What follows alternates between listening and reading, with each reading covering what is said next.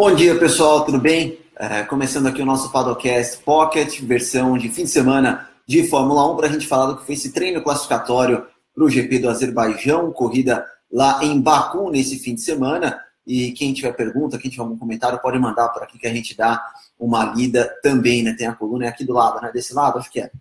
E você pode participar, você que está ao vivo nessa live no Facebook, e depois o áudio vai lá para o nosso feed do Padocast, no iTunes ou em qualquer outro agregador de podcast que você use é, para Android. E você pode escutar também o podcast Padocast, que é o nosso novo podcast aqui no Grande Prêmio e assinar o feed, que sempre que pintar alguma coisa nova por lá, você recebe uma notificação. Acabou de terminar o treino lá em Baku e a pole position é do Vettel, hein? Vettel pela terceira vez seguida largando na pole position. É a primeira vez que ele tem três poles seguidas desde 2013, né? 2013 ele ainda na Red Bull, ano do último título mundial dele, e é a primeira vez que a Ferrari tem três poles consecutivas desde 2007 nas quatro primeiras corridas daquele ano, quando o, o Raikkonen fez a pole na abertura do campeonato e depois o Massa fez três poles seguidas. Aquela tinha sido a última vez da Ferrari com três poles seguidas. E o Vettel já teve cinco poles seguidas uma vez. Foi em 2011, que foi o ano que ele mais dominou a Fórmula 1. Claro, ele ganhou as nove últimas corridas em 2013, mas eu tenho para mim até que o ano mais dominante foi 2011, né? Que foi o ano que ele começou já com tudo e aí ninguém teve chance mesmo de sonhar com o título. E o João Marcos Andrade até mandou aqui, ó, o Vettel tá usando o Magic Pearl, né? E o Vettel quase perdeu a pole e não foi nem para Mercedes hoje, foi para o Raikkonen. O Raikkonen fez os dois melhores uh, setores, né, os dois melhores trechos no, na última volta dele no Q3, que do lado estão os tempos de volta, Uh, o Raikkonen fez os dois melhores tempos de volta dele no Q3, mas errou no final, né? Errou naquela última curva ali antes da reta, né?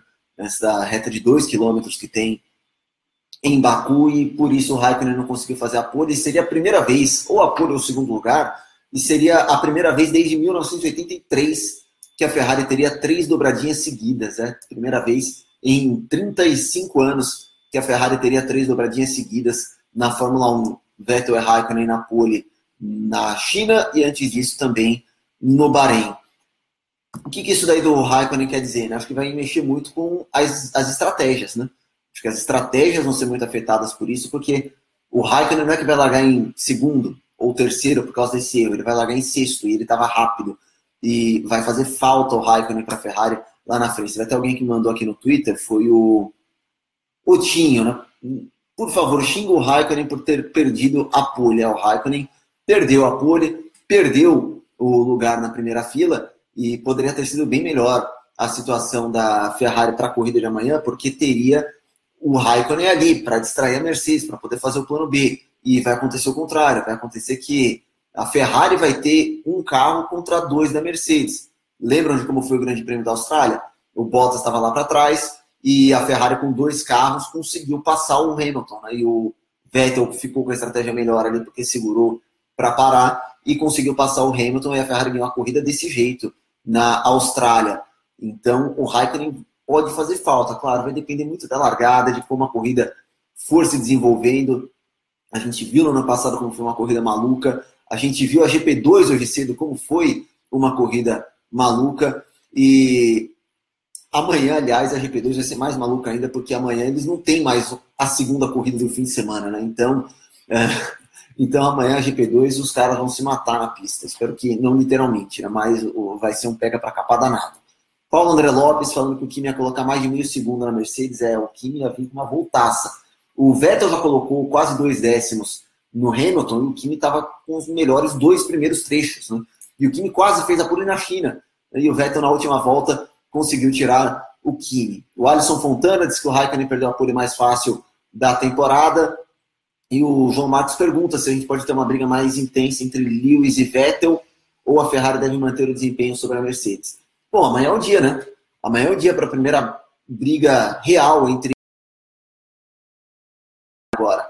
Na Austrália, o Vettel ganhou uma posição no box. No Bahrein, o Hamilton largou lá atrás. Na China, o Hamilton também estava para trás, não andou tão na frente. E amanhã vai ser a primeira vez que eles vão largar perto um do outro, que devem brigar durante a corrida. Acho que pode ser a primeira briga real entre os dois que estão tentando aí o pentacampeonato da Fórmula 1.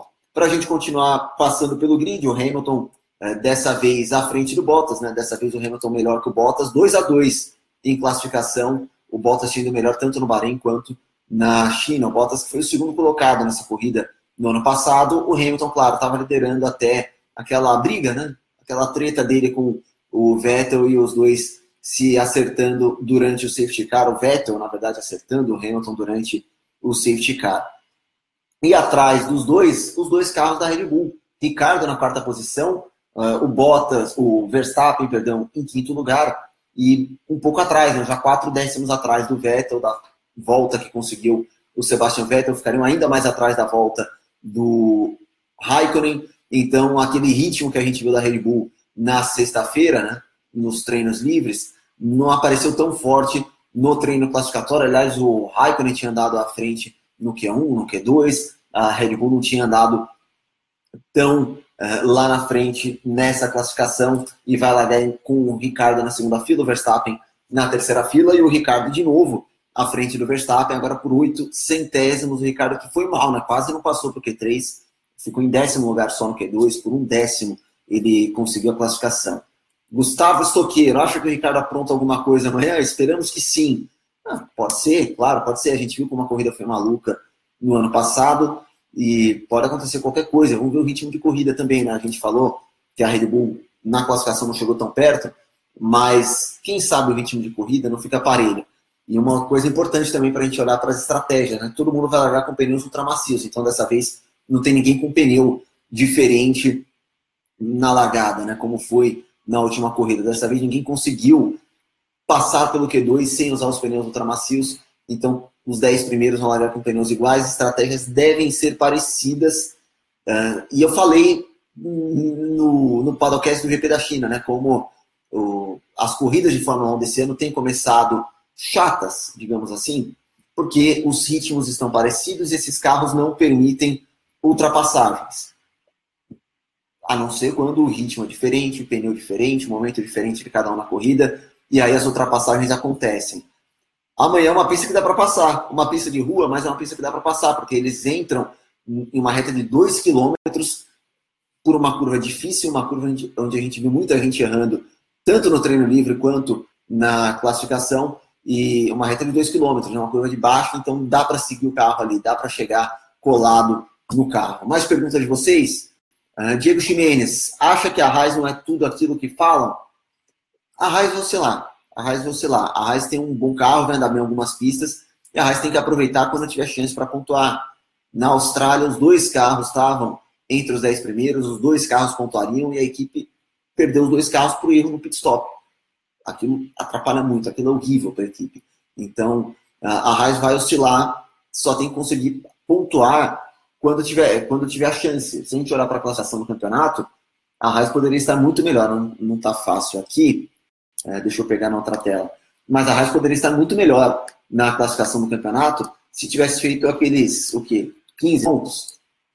Os 8 pontos que teve a chance de fazer no GP da Austrália. É, e a Raiz, na verdade, está só na sétima posição. Está atrás da Toro Rosso, que teve o quarto lugar com o Gasly lá no Bahrein, está atrás da Renault, está atrás da McLaren. A McLaren tem conseguido pontuar. Isso é outra coisa, a McLaren vai oscilar. A McLaren não teve nenhum carro no Q3, mas o Alonso está lá conseguindo pontuar. O Van Dorn, que é no Q1 hoje, também está conseguindo pontuar. Então, aproveitar as chances. Ander Santos fazendo aquela piadinha infame que Vitor Martins não gosta. Uh, Arthur Araújo, pode dizer o top 10? Vamos lá, para quem está só escutando o podcast também, né? Não estava acompanhando, apitou a notificação no podcast, no feed do iTunes ou em qualquer outro aplicativo. Uh, top 10, Vettel, Hamilton, Bottas, Ricardo em quarto. Depois Verstappen, Raikkonen, Ocon e Pérez na quarta fila, os dois carros da Force India. E depois Huckenberg e Sainz na quinta fila, os dois carros da Renault. Ocon e Pérez. Force India andou bem nessa pista nos últimos dois anos, né? Andou bem nessa pista nos últimos dois anos a Force India. O Pérez largou em segundo chegou em terceiro em 2016, foi o primeiro ano no Azerbaijão. E no ano passado, as duas Force India se bateram depois de uma relargada quando a corrida estava bem desenhada para elas, né? Para não sei se eles iam conseguir ganhar, mas podiam ter os dois pilotos no pódio de repente, depois que o Hamilton e o Vettel se enroscaram e tiveram que parar no box. Né? O Vettel punido e o Hamilton com um problema em decorrência daquele toque. Então a Force India começou mal o ano, mas nessa corrida consegue mostrar desempenho, né? Tem algo bom ali do carro da Force India com a pista e não dá para saber ainda se isso vai se traduzir para as próximas etapas.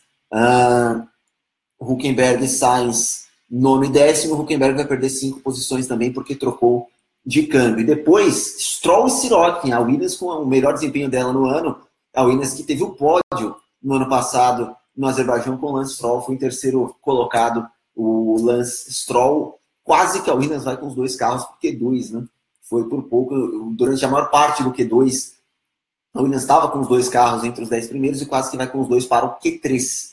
Uh, depois Alonso, 13 terceiro, Leclerc, 14 quarto, bem demais o Leclerc, o Leclerc andou bem no Azerbaijão no ano passado, na GP2, na semana que o pai dele morreu, essa história até tinha chamado a atenção, né? o pai dele morreu no começo da semana, ele acompanhou o funeral e foi para a corrida e fez pole, ganhou e andou bem demais, gosta da pista Leclerc. Depois Magnussen, Van Dorn, Gasly, Ericsson e o Hartley foram os que marcaram tempo. O Grosjean nem marcou tempo porque errou lá no começo do Q1. Uh, ah, deixa eu ver se tem mais alguma pergunta. Aqui o João Marcos pergunta sobre algum incidente com o Hartley. O Hartley estava com algum problema, aparentemente um pneu furado, estava devagar na pista, e aí se mexeu errado, ficou no lugar errado, o Gasly estava vindo a 300 por hora, o Hartley praticamente parado, né, muito devagar, e o Gasly teve que desviar. Por sorte não bateu, por sorte achou uma área de escape ali, mas xingou pra caramba o Hartley, disse que era inaceitável, mandou um the enfim.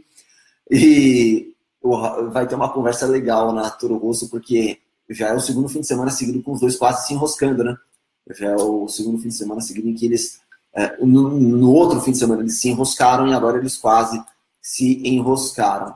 E o Ander Santos, aqui para a gente encerrar, o Alonso pode voltar uma equipe grande? Teoricamente a McLaren é grande, né? Teoricamente a McLaren é grande. Vai depender muito do que rolar nesse mercado de troca de pilotos, mas considerando equipes grandes, o que, que teria de chance para o Alonso subir? Ferrari não volta, talvez a Mercedes, talvez a Red Bull, e olha lá, Red Bull, se o Ricardo sair e a Red Bull não achar que tem ninguém pronto para subir, aí a Red Bull até ir atrás. Mas acho que não vai ser o caso, não. E o Alonso, vamos ver, né? Vamos ver se ele pontua bem no Fantasy, aliás, porque é o meu Turbo Driver no Fantasy, não o cara pontua dobrado. Vocês fizeram Fantasy já? Manda no Twitter aí pra gente também, arroba Renan Couto, a gente vai falando sobre o Fantasy da Fórmula 1 e o que, que vai rolar nesse Fantasy da Fórmula 1. Fechado, pessoal? Vamos encerrar por aqui então o nosso Podcast Pocket. 13 minutos de vídeo. Depois a gente vai colocar esse vídeo aqui no canal do Grande Prêmio no YouTube também e no nosso feed do podcast. Vai lá o áudio na Central 3, o nosso podcast toda quinta-feira. Perdão. Toda quinta-feira o nosso podcast ao vivo na Central 3 às 11 da manhã, falando sobre tudo o que rola e nos finais de semana de corrida a gente fala também da Fórmula 1. Hoje falamos aqui do grid de largada e amanhã, depois da corrida, a gente faz um outro podcast para você para falar sobre a corrida. Fechado, pessoal? Grande abraço e até amanhã. Tchau.